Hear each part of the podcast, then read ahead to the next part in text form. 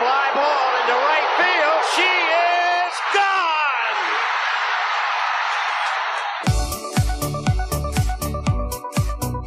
我是爱运动的子路，跟你一起聊聊运动赛事，聊聊中华职棒、中心兄弟象。欢迎收听黄色性感带。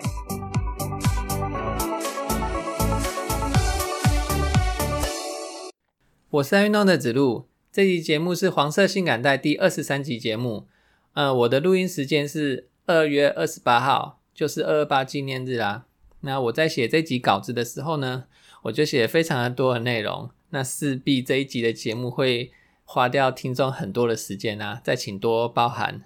那由于呢这集节目时间会比较长的关系哈，就没有办法再跟大家闲聊二二八事件以及。俄罗斯攻打乌克兰的事件啦，我要赶快来进行我的节目喽。那在上一集节目的时候有提到，呃，这集节目还是以介绍网球为主哈。那主要会介绍卢彦勋的《坚持》这本书。那或许是去年东京奥运，卢彦勋在参加之前就说那一场战役会是他生涯的最后一场战役了，所以这两年呢，介绍卢彦勋的相关报道非常的多。你可能看过或者是听过节目上对他的介绍了，但我相信我的节目内容会有一大部分是你没有听过或没有看过的哈。我会有一部分内容放在他女朋友视角下的卢彦勋哦。当然啦，全部的内容都是出自于卢彦勋的《坚持》这本书，不是我自己胡乱的，嗯，是韦后兰的啦哈。好啦，那在进入这个这一集节目的主题之前呢，有一些新闻呢，体坛大事还是要来看一下哈。那首先呢是中职的新闻，这一则是重磅消息哦。二月二十五号的时候，中职会长蔡其章宣布联盟第六队的加入，耶！蔡其章表示呢，台钢集团很有意愿，三月二号下午呢，台钢就会前往联盟签署意向说明书，不是意向说明书，是意向书。时程规划四月就会把经营计划书送来，然后五月呢，在常务理事召开会议审查。那审查第六队的加盟事宜，只要在五月初完成，七月就可以参加中职选秀了。那吉祥物会是台钢英雄、台钢雄鹰，主场选择在高雄的澄清湖，并且传出日本有企要冠名投资哦，但是新闻这样写没有得到证实啦哈。那我想这个目前我还会还只是会把它当做新闻而已，要等到正式台钢正式签约下去，我才会认为这是真的，因为我实在很怕。中间会出了什么差错，然后又又不想加入了，这样是一件很倒胃口的事情。所以一切都等到签约以后才能相信它是真的。第二则新闻呢，也是中职的新闻哈。那中职平去年的平均比赛时间是三小时二十七分钟。为了加快比赛节奏，中职总教练会议讨论的这个议题哦，那就是中职过去规定呢，是在垒上没有人的时候，打者进入打击区。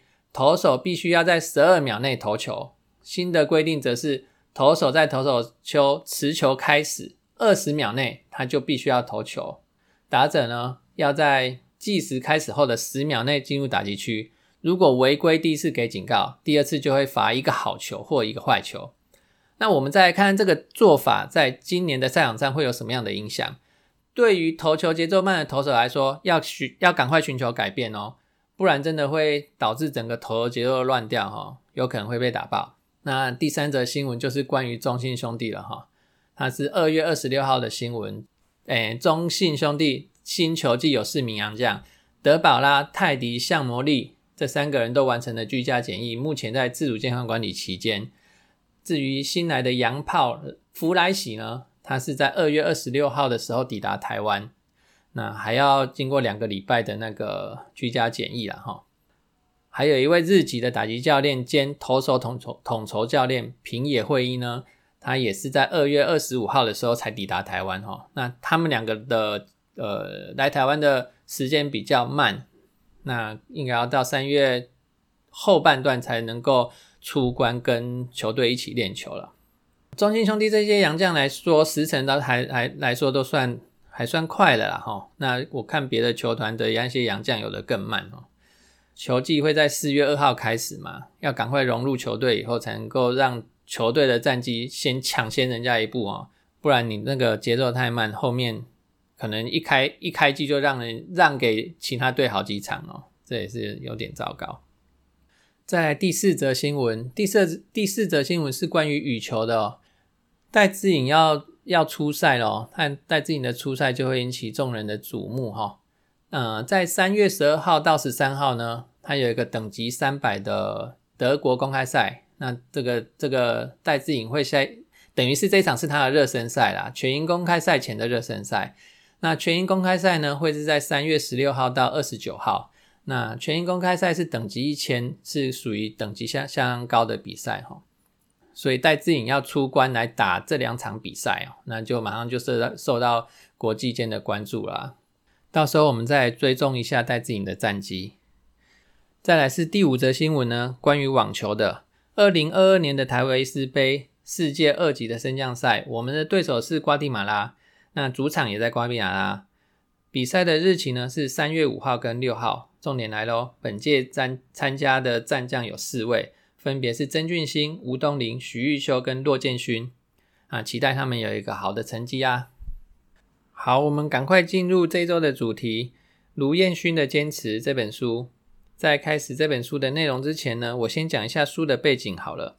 这本书是在二零一零年卢彦勋二十六岁未满二十七岁的时候，参加四大公开赛之一的温布顿网球公开赛。打入了男单八强，成为台湾有史以来第一位、全亚洲第七位进入四大公开赛八强的选手。这场胜利之后呢，他的世界排名来到第三十三名，成为亚洲排名最高的选手，所以就有一个亚洲球王的称号了。讲到这边呢，我就衍生出三个点来。那第一个点是温布顿锦标赛，它的奖金是怎么样的？既然是四大公开赛很厉害嘛，那奖金有很厉害吗？好，那温布顿的冠军奖金在二零二一年的时候呢，是一百七十万英镑。那刚讲到他进入八强嘛，二零二一年的时候，八强的奖金是三十万英镑，自己可以算一下是合多少台币啊？哈，当然呢，这也是未扣税的奖金。不过还要提到一点，这是二零二一年的奖金哦。那奖金基本上是一年比一年多，所以他是十年前得到，哎，十年前打进去八强。所以十年前的奖金会比现在的去年的三十万英镑还要低一些。那至于低多少，我也查不到 二零一零年的事情了哈。那大家就参考二零二一年的奖金来来想象一下好了。然后呢，现在的网坛名气比较大的球员呢，都会帮基层的球员发声哈。那他们希望这些赛事前几轮的奖金可以提高一点，因为职业网球选手在世界各地征战赛事的开销实在太大了，所以希望可以提高第一第一轮、第二轮这些比较基层选手他们的待遇。好，那打进去第一轮的选手，他可以获得多少奖金呢？好，只要你有打进去温布顿的一百二十八支签里面哦，即使是输球，你第一轮都有拿到四点八英镑的奖金。然后一月刚结束的澳洲网球公开赛，它的奖金比温布顿的奖金还要再高一些。他打进去第一轮的奖金约合台币大概两百万左右，即使是输球，你还可以拿到这样子的奖金，算是很不错的奖金哈。再来第二个点。刚刚有提到温呃卢彦勋打进去温布顿的八强，他是亚洲第七位打进去呃四大公开赛八强的选手嘛，哈。那到目前为止呢，亚洲总共有九位选手，目前就是二零二二年的二月二十八号为止啊，亚洲总共有九位选手曾经打进去过四大公开赛的八强，其中日本就占了五位，那最近一位就是井之圭啦。那印度呢有两位，那这两位都是呃我对这个世界认识以后发生的事情，所以印度这两位其实很久很久以前的事情了。那韩国呢有一位，韩国这一位呢就是我在上一集节目里面有提到的郑炫这名选手，他是八十五年次的哈，嗯，他是在二零一八年的时候打进去那个澳网的八强，他最终打到四强了。然后再来就是台湾一位，这样总共加起来，呃，有九位选手。那第三个点呢，是台湾第一位打进呃四大公开赛八强的选手卢彦勋是第一位嘛？那其实卢彦勋在网球这一块有太多的台湾第一了，甚至是台湾唯一啊。所以希望接下来的这些网球新生代呢，也能够打出成绩来，成为我们追逐的目标哈。那其实网球这项运动它是很孤独的哦，从一上到场到结束为止，比赛结束为止，你都只能孤军奋战，没没有办法接受场外任何人的指导。那像棒球啊、羽球啊、桌球等等的这团体运动，你可以跟队友讨论，然后教练也可以喊暂停上来。其实羽球也有单打嘛，可是羽球的教练也可以喊暂停，球员也可以喊暂停。呃，像羽球、桌球，他们局跟局中间都可以跟教练教练讨论，可是网球不行。网球你从下场开始到结束之前，即使你盘跟盘的中间还有呃每两局的中间，你有休息时间，但是你只能自己一个人坐在那边，自己清醒，自己想，你没办法跟教练有任何的交谈。所以有时候就会传出坐在观众席上的教练团会打暗号给球给球场上的球员。那被抓到呢？有时候会判被判犯规，有更严重的话就会取消资格哈。那些是违法的动，呃，是违规，不能说违法，应该是算违规的动作。你就是不能不能打 pass 给球员，球员只能自己在场上想办法赢得这场比赛。所以，呃，网球的比赛对球员来讲，其实他是很孤独、很孤独的。当然呢，我们有时候也会看到新闻说，球员使用尿遁这这一个方法哈。利用呃申请上厕所的时间，或者是申请伤停的时间，让自己呃冷静啊，或者是呃重新思考啊，再站上比赛场，那个整个比赛节奏有可能就会扳回来。所以情绪管理在网球场上是相当重要的哦，在比赛场上要有足够的清楚、足够的理智，你才不会自爆，因为你一自爆就没啦。除了不自爆守住自己的发球局外，你还要想办法去观察球员，找出对方的弱点，你才能够赢球。心理素质需要比其他的球类啊还要更强大。哇，我看一下时间，用掉十分钟了哈，讲了好久都还没开始这本书的内容哦。那现在我们赶快来开始哦。那之所以会有卢彦勋，就要先讲到卢爸跟卢妈啦。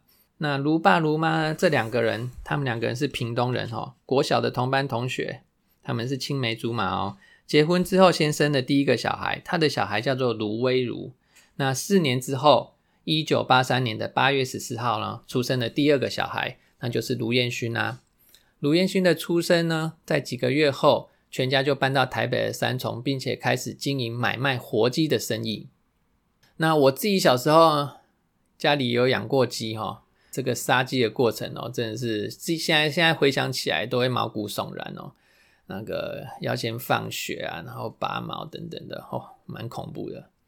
做市场的生意哦，真的是很辛苦，半夜就要摸黑出门，然后依照摊商的需求将活鸡分类，从凌晨忙到一早，然后要打理两个小孩，真的是很辛苦。卢家跟网球的缘分呢，那是从卢爸开始的啊。卢爸初中的时候看到别人在打网球，自己也想试试。在那本书上有提到，哈，在那个年代，公务员的月薪呢是大概一千一到一千二左右，而那个年代，卢爸那个年代，哈，一个网球拍呢就要四百块，占去三分之一的薪水，这怎么买得起啊？除非是有钱人家。那所以卢爸就只能把这个心愿放在心里啦，一直到自己出社会的时候，自己赚了钱才去买一把。但是书上有提到，卢爸并不会打网球，他只能抽空到台大的球场看着别人打球，不然就是自己对着墙壁打打球。那卢爸的第一支球拍呢？即使历经了无数次的搬家，他都舍不得丢掉，家搬到哪，球拍就带到哪儿。对全家人，对全家人来说，又吃我死了。这也是爸爸突然辞世后最珍贵的纪念品之一哦。等一下会有节目内容会有提到那一段了哈。那个卢爸，嗯，不幸离开人世的这这段。好，接下来我们就把时间快转快转到卢哥就读三重的修德国小。那学校在他三年级的时候呢，为了推广网球，所以就成立了这个网球队。呃，网球队是在隔年成立的啦。哦，卢彦勋就在此时幼稚园大班的时候，就跟着哥哥开始接触到了网球。不仅如此，连卢爸卢妈都一起聊瑞奇啊，就一起去打网球，网球就变成他们全家人的共同运动，休闲时休闲时间的第一选择。一家四口刚好可以打一场双打哦，这听起来真的是天伦之乐啊！这一小段我觉得很棒哦，一定要讲一下。后来一家四口还经常分组搭配打双打，全家人都疯网球，说疯狂一点都不夸张。家人只要有空就是打网球，经常傍晚打球打到过了做晚饭的时间，就买便当回家，全家人一起坐在客厅里边吃边聊。从我幼稚园大班开始，就边玩边学网球，后来追随哥哥的脚步，也进入了修德国小，加入网球队。很多基本动作都不必从头学起。小三、小四的时候，妈妈还能跟我对抽好几球，但等到我升上高年级，打出打出去的球，妈妈就没办法接了。就这样开启了卢彦勋的网球人生。国小就代表学校出去比赛，而且大多是大多都是打高年级的学生哦。那经常性的获胜，也让他对网球越发有兴趣。那在台湾社会上呢，国小升国中似乎是人生的第一个坎。多数的父亲呢，多父母啦，哈，会在这个阶段，呃，决定让小孩继续朝着兴趣发展，或是放弃读书以外的东西呢。那燕勋的家庭也差不多，尤其是他哥哥升上国中之后，哈，就完全放弃了网球。那哥哥放弃了网球，燕勋是怎么得到父母的支持的呢？书上这一段是这样写的：就像哥哥上升上国中之后，就选择把重心放在课业上一样。哥哥几乎不碰球拍了。等我从国小毕业要升国中时，爸妈一度决定不再让我打球了，希望我好好念书。虽然我报考了格致中学，但其实没去应考，欺骗爸妈，结果就是狠狠挨了一顿啦。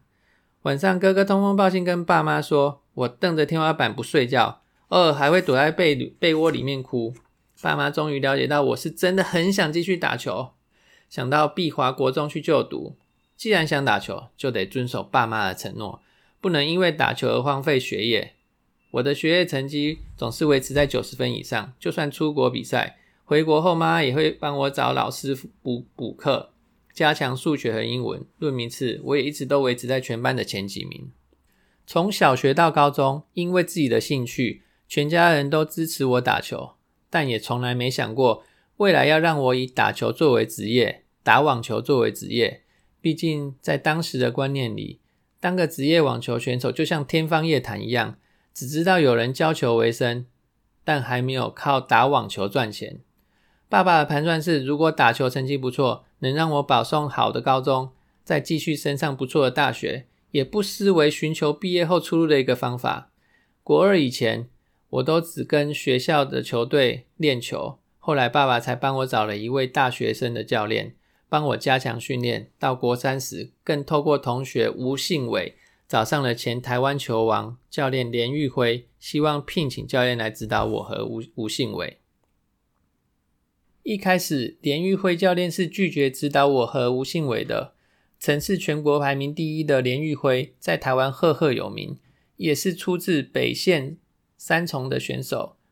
吴信伟的父亲认识连教练。多次登门拜访，希望他能开先例，收吴信伟和我为徒。在那之前，连教练是不教球的。我爸与连教练之前素不相识，便请吴爸出面邀请他。连教练多次推辞，说是因为他工作繁繁忙，就算教我们一星期，只能早一天教，一天也只能教两小时。另外，他的训练会非常的严格，要是我们受不了，就别自讨苦吃了。不止如此。当时他还开出一小时两千元的钟点费，目的是希望吴爸和我爸知难而退。爸爸当然没有放弃，只要我能提升球技，即使请，即使连教练再严厉，教练费再高都不成问题。连教练几次推辞不成就勉为其难收了我们。连玉辉教练哦，是这本书里面多次提到的一个重要的人物哈。那我想卢彦勋的底子就是连教练帮他打下来的。应该可以这样说吧。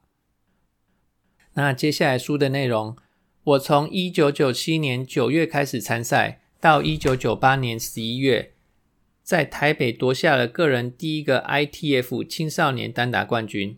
之后陆陆续续有积分进账，我的青少年最佳成绩排名世界第三，亚洲第一，还曾经登上亚洲网球杂志的封面。父亲看我在亚洲甚至世界的青少年排名还不错。觉得我若拼拼看，甚至走上职业网坛，应该是有机会的。他便更积极的为我考量高中毕业后的出路。只是这样一个平凡的家庭而言，别说踏进职业网坛的资讯缺乏，就连国外大学对于有特殊专长的运动选手会提供奖学金的资资讯，我们也不知道从何取得。随着升上高三，越来越接近升学关口，爸爸不能放下卖活鸡的生意，只好一边帮我找适合的大学，一边征询连哥等师长的意见。连哥就是刚刚讲的连玉辉了，哈。也开始思考让燕勋打职业网球的可能性，但我怎么也想不到，两千年十二月初，父亲突然倒在华中网球场上，医生说是因为心肌梗塞，他就这样离开了我们。而我正在美国打青少年的国家队赛事，甚至没能见到父亲最后一面。两千年十二月四日，我永远记得这一天，当时自己正。提着球袋准备去球场，接到电话，完全不敢置信。多么希望是我听错了，两条腿顿时失去力量，脑袋空了，心也空了，呆坐在椅子上。队友一直等不到人出来找我，我怕走了，我打不下去了，我哭吼着。呃，我补充一下，这一年卢彦勋十七岁。再来书上的内容。当时我一心只想立刻飞回台湾，无法面对这突如其来的噩噩耗。靠着外交部驻外人员帮忙，我放弃比赛，匆匆赶回台湾。面对的是无法改变的冰冷事实。回到台湾，我都难以接受这个噩耗。想着前一两周输球后，爸爸还打电话来安慰我，告诉我没关系。现在再也听不到爸爸对我说话了，一路上不断自责。爸爸是因为我太操劳了，他每天去市场，凌晨两三点就要起床，回家也几乎没睡觉，电话讲不停，都在谈我的事情，还要找教练帮我加强训练。如果不是因为我，是不是爸爸就不会走了？伤痛无法释怀，激动的心情也一直无法平复。妈妈说，爸爸走的那一天，好冷，好冷。连哥也接到吴信伟爸爸打去的电话。除了震惊，也自责不已。当天早上还好好的谈着燕勋的未来，怎么一下子人就走了？连哥一直觉得，要是当天他没有拒绝爸妈一同吃小火锅的邀约，会不会爸爸就不会去球场？憾事是不是就不会发生？吴爸告诉吴连哥，我爸是在网球场上准备接球的时候突然倒下的。哥哥当然也吓傻了，赶到医院之前，只听说爸爸昏倒了。要他送爸爸的证件过去，任谁都不会相信爸爸的身体这么好，怎么可能说走就走？他才四十九岁，晴天霹雳，卢家要垮了吧？卢彦勋还打什么职业赛啊？他爸都走了，看衰我家的闲言闲语从来没有停过，甚至我放弃比赛，从美国赶回来，都还有人说你爸都死了，赶回来台湾有什么用？不如好好把比赛打完。我妈就是不要我们被打倒，虽然妈也无法接受爸的催促事，卖活鸡的生意她依然照做，请了两个人帮忙。妈当然会流泪，但她躲起来哭，不要我和哥哥跟着哭。有看衰我们的人，但也有相对鼓励我们的人。修德国小的林东营校长就不止一次打电话来慰问，要我们别放弃，尤其燕勋，千万不要放弃网球。啊，接下来的这一段书上用的标题是战斗的序幕以及零与一的距离。那战斗的序幕指的是燕勋开始了呃职业网球的赛事。那前面有提到青少年的网球赛事，它是不属于职业网球的。呃，应该说职业网球的赛事指的是成人组的赛事的哈。好，那从两千年开始哦，那燕勋今今那一年就是十七岁。燕勋十七岁的时候，他开始了那个职业网球成人的赛事。两千年暑假七月下旬，哥哥带着我飞到印尼雅加达打未来赛，这是我人生第一次尝试打职业赛。职业赛依照奖金积分分成不同的等级，简单说，等级由低到高，依序是未来赛、挑战赛与 ATP 巡回赛。哦，这边要提一下哦。嗯，他这边讲的赛事等级跟我上一周的节目，呃，上一集节目讲的赛事等级是不同的，因为呃，这是以前的赛制，从呃我忘了是哪一年开始哈，就开始新的赛制了，跟以前还有什么未来赛啊、卫星赛等等的哈，这是比较古早以前的赛事啊哈。当时我还是青少年选手，职业积分一分也没有。我们飞到雅加达，得先看能不能排进会外赛的签表。会外赛连赢两场，取得会内赛的资格；在会内赛再赢一场，才能取得职业赛的积分一分。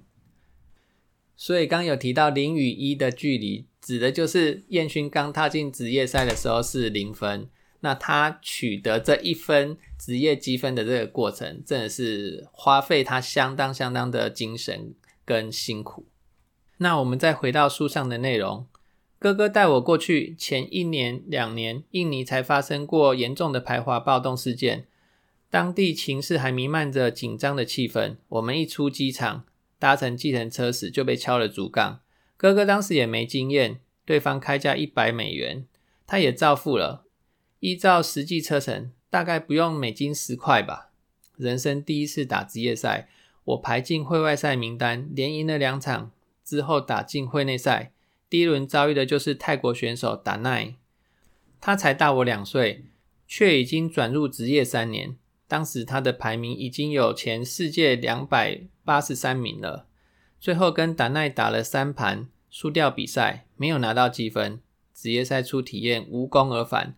但哥哥鼓励我，能跟世界前三百名的选手打到第三盘才输，我还是有实力的。刚开始尝试打职业赛后，青少年的赛事也还能继续参加。两千年十月底，我又到印尼打了一站职业赛，这次是由爸爸陪我去。谁知道一个月后，爸爸便撒手人寰。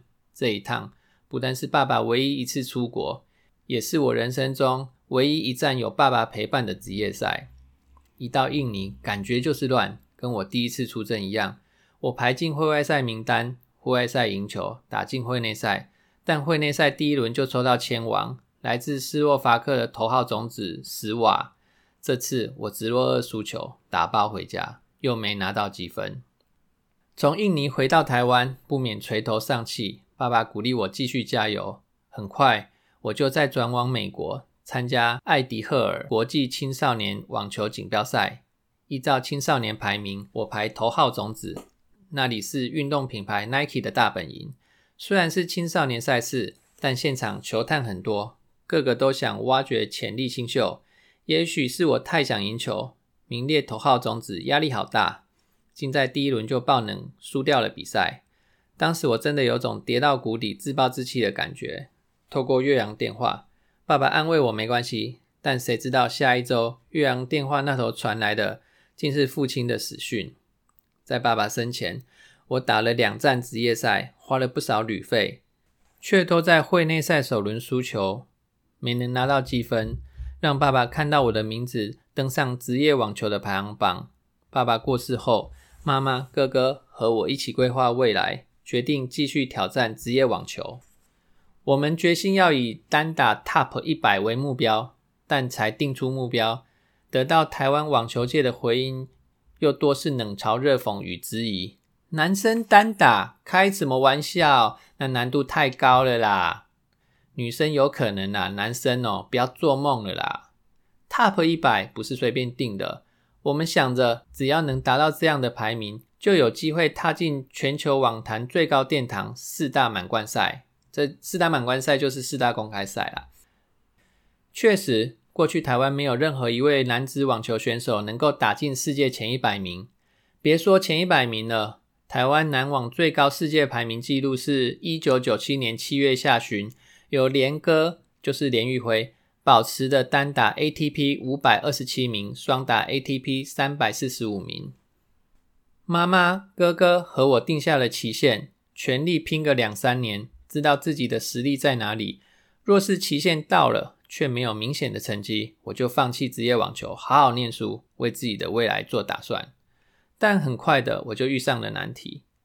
两千零一年一月中旬，我要参加澳洲网球公开赛的青少年赛事，当然希望自己能够打得好。一方面调整心情，另一方面这是我最后一项青少年赛事。但澳洲公开赛的时间恰好碰上台湾农历过年，每个人都想一家团聚，谁要陪我出国比赛啊？妈妈问过三四位教练，他们都没有意愿，最后只好拜托连哥。连哥那时结婚刚刚两年，宝宝才出生三个月，家里正需要他，但他还是义不容辞的陪我前往澳洲。连哥看得出我闷闷不乐，也只能要我尽量专心在球场上，不要想太多。最后，澳洲网球公开赛青少年男单，我第一轮挂点，双打与王宇佐搭配，只赢了一，只赢了第一轮。第二轮输球，王宇佐想专心拼单打。那一年，他在澳洲网球公开赛夺下青少年单打亚军，同年又在美国网球公开赛夺下青少年男单亚军，气势如日中天。我的最后一项青少年赛事，战绩惨兮兮，告别青少年赛场，走向残酷的职业赛场，面对的是更多的无知未来。零与一的距离有多远？从来没有想过，我从青少年业余转入职业网球，要拿到第一分，竟是如此的坎坷。我青少年时期的网球成绩在台湾数一数二，若论亚洲，世界排名也不差。但真要转入职业，面对来自全球世界各地以网球为职业的选手，我到底行不行？两千年七月、十月，我已经尝试各打了一站未来赛。两站都在印尼，但剧本如出一辙。虽然我都能从会外赛打进会内赛，但都会在会内赛第一轮幸运的遇到头号种子，本站赛事世界排名最高的选手。第一轮输球，打包回家，无法获得任何的积分。两千零一年三月中旬，我在妈妈与哥哥的支持下，终于再度背起球袋，挑战职业赛事。这次去的是日本。日本的环境好，赛事也多，但花费较贵。当时在日本，连续三周各有一站赛事，都是总奖金一万美元的未来赛。在这三周依旧毫无斩获。第二站别说是会内赛了，我根本排不进会外赛的名单。而一三站也都在会外赛第二轮输球，始终没能踏进会内赛门槛。但无论如何。都不想让人看扁，尤其爸爸走了以后，是我自己要打职业的，也是我说要以世界排名一 top 一百为目标。可是前前后后已经打了四站比赛，机票、交通、住宿钱都花完了，就是没有办法在会内赛再赢一场，积分依旧挂零，讽刺，好大的讽刺啊！就好像一个人说：“我立志要当个优秀的飞行员。”忙了半天，却白忙一场，根本连最基本的体检都没通过，拿不到积分的我，就是那个体检都没通过的假飞行员。没有积分，职业对我来说还很遥远，拿不到这一分，就根本不算开始。想到那些人冷嘲热讽的人的嘴脸，我开始怀疑自己，也给自己很大的压力。怪自己运气不好吗？拿不到积分该怎么办？抱怨、怪罪都没有用，我别无选择，只有继续苦练，然后继续参赛。两千零一年四月底飞到中国昆明参赛，这一趟我有韩籍教练黄文哲与好友吴信伟随行，一切看来都相当顺利。会外赛前两轮我都轻松过关，第二轮还赢了会外赛第八种子，只要再赢一轮就能挺进会内赛。决定能不能挺进会内赛的关键比赛，我的对手泰国双胞胎酸菜兄弟之一的拉蒂瓦塔纳，他是会外赛十号种子，但我根本还没跟他交手，就将进入会内赛的资格拱手让给了他。那天哥哥在台湾才刚拿到大专乙组网球赛的单打、双打、双料冠军，兴高采烈。下午，他与妈妈都在客厅坐着。闲聊着比赛的经过，也聊起我这趟昆明状态不错，教练很看好我，应该有机会拿到第一分。一通长途电话就把妈妈与哥哥的喜悦与期待全都打碎了。卢彦勋受伤了。怎么会？就在会外赛最后一轮之前，我在球场上做些体能训练，地上散落着几颗未捡起的球。我在训练时不慎踩到吴信伟的脚，落地时一扭，扭伤脚踝，很快脚就肿了起来，还肿得超大的。教练赶紧陪我到当地的医院照 X 光，医院里的设备简陋，放眼看去都是木质的器材，让教练和我都傻了眼。妈妈和哥哥问了情况，心情低落到了极点。他们对坐在客厅里，许久说不出话来，好久好久才叹了一口气。但很快的又开始担心我的伤。哥哥又气又难过，事后告诉我，他当时的想法是衰到极点的滋味就是这样吧。受伤退赛，会赛打得最顺的一战，感觉最有机会拿到积分的一战，竟然是这样的结局。这还不是最坏的消息。这伤至少要休息三个月，台大医生说来稀松平常，但对我们而言，三个月多么漫长啊！谁想得到，满心欢喜要去昆明拼第一分的职业积分，分数没拿到，却换来休兵三个月的宣判。别说在球场上奔跑，就连走路都得用拐杖，这既冤枉又突然的受伤，实在让人无奈。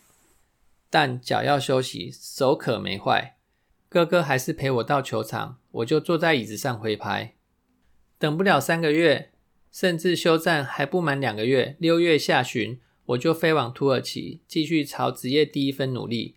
现在回想起来，当时以专业眼光来看，这真不是正确的决定。如果伤还没好就去比赛，又没有专业的防护员与相关知识去保护自己，倘若造成更大的伤害，不是损失更大吗？但当时我就是飞去土耳其了，同一时间没有距离台湾更近的亚洲赛事，而土耳其位在欧亚之间，有举办连续三周总奖金各一万美元的未来赛。第一站我没报名，第二站顺利在伊斯坦堡通过会外赛三场考验，挺进会内赛。会内赛第一轮我先输一盘，连追两盘，演出逆转，最后就以三比六、六比三、六比零击败俄罗斯选手。科洛提欧克，我赢了！职业生涯的第一分终于拿到了。如果真的有一道门，现在才终于从门外踏进职业领域，那种感觉好难形容。但真的要说，拿到这一分对我来说意义重大，好像从那时开始才能抬头挺胸的说：“我要打职业，我是职业选手，我的目标是世界 Top 一百。”我振奋不已。妈妈与哥哥在台湾。也像是打了一剂强心针。出发之前根本没有预期会有这样的成绩，只希望自己不要因为养伤过久而丧失斗志，不要淡忘了比赛的感觉。或许也是因为行前没有预期，身心也不是在最佳状态。一旦真的拿到这场胜利，兴奋自然也是加倍的。会内赛赢了第一轮，比赛还没结束。会内赛有三十二签，我赢了第一轮，打进十六强。第二轮遇上头号种子以色列的贝尔，力拼了三盘，最后还是输给了他。这一周他的单打连赢五场，夺下此战冠军。当我终于拿到第一分，终于可以在职业网球的官网官方网站上查到自己的名字烟熏路，才真正实时感到进入职业领域，那种兴奋是难以言喻的。零与一的距离有多遥远？对我来说，足足花了近一年的时间，期间还经历了上腹受伤的低潮、练球输球的循环。从二零零一年七月到现在，我已去过世界上很多地方，打过很多场比赛，但还是难以忘记这职业生涯的第一分。这确实很难拿来跟夺冠的感觉相比，但那是我当时最大的目标，也是内心最深刻的渴望。我知道。在台湾的妈妈、哥哥，甚至在天上的爸爸，都在等我拿这一分。尤其是父亲，他生前虽然没能亲眼看到，但我相信那一天在土耳其伊斯坦堡，他一定也在我身边。我的职业网球生涯正式从土耳其伊斯坦堡上路了。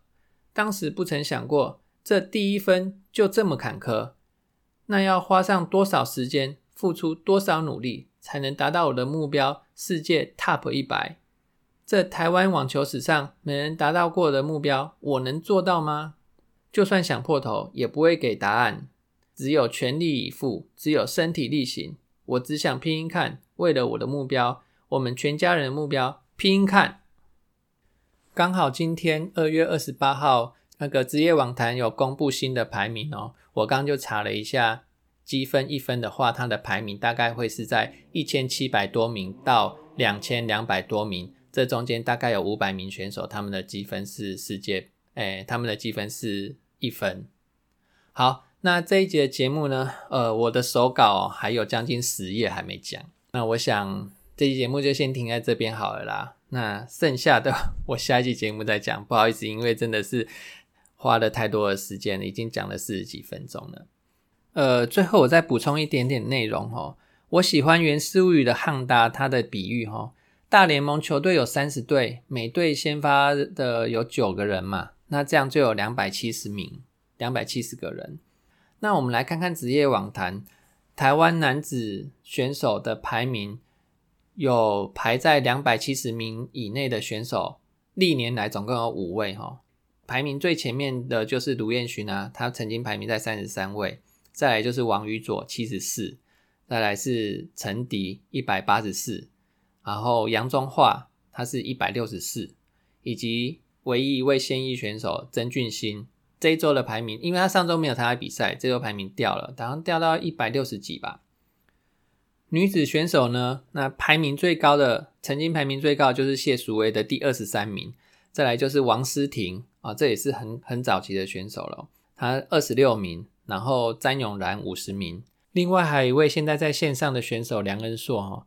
他现在的排名是两百三十多名啊，那他生涯最高有到一百五十几名，我相信他还可以继续往上走哦。A、B、C 的选手通通都不算在内哦，哈。